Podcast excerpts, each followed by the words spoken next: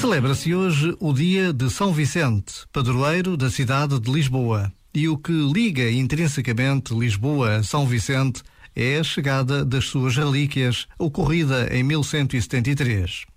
O corpo fora levado de Valência, onde estaria na antiga igreja sob sua invocação, para o promontório sacro, hoje Cabo de São Vicente, em Sagres.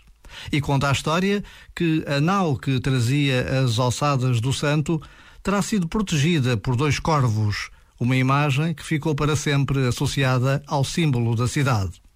Conhecer a vida dos padroeiros das nossas cidades é conhecer a nossa história, tão marcada pela sua identidade cristã. Por vezes, basta a pausa de um minuto para desejarmos conhecer homens e mulheres cujas vidas são verdadeiramente tocadas por Deus. Este momento está disponível em podcast no site e na app.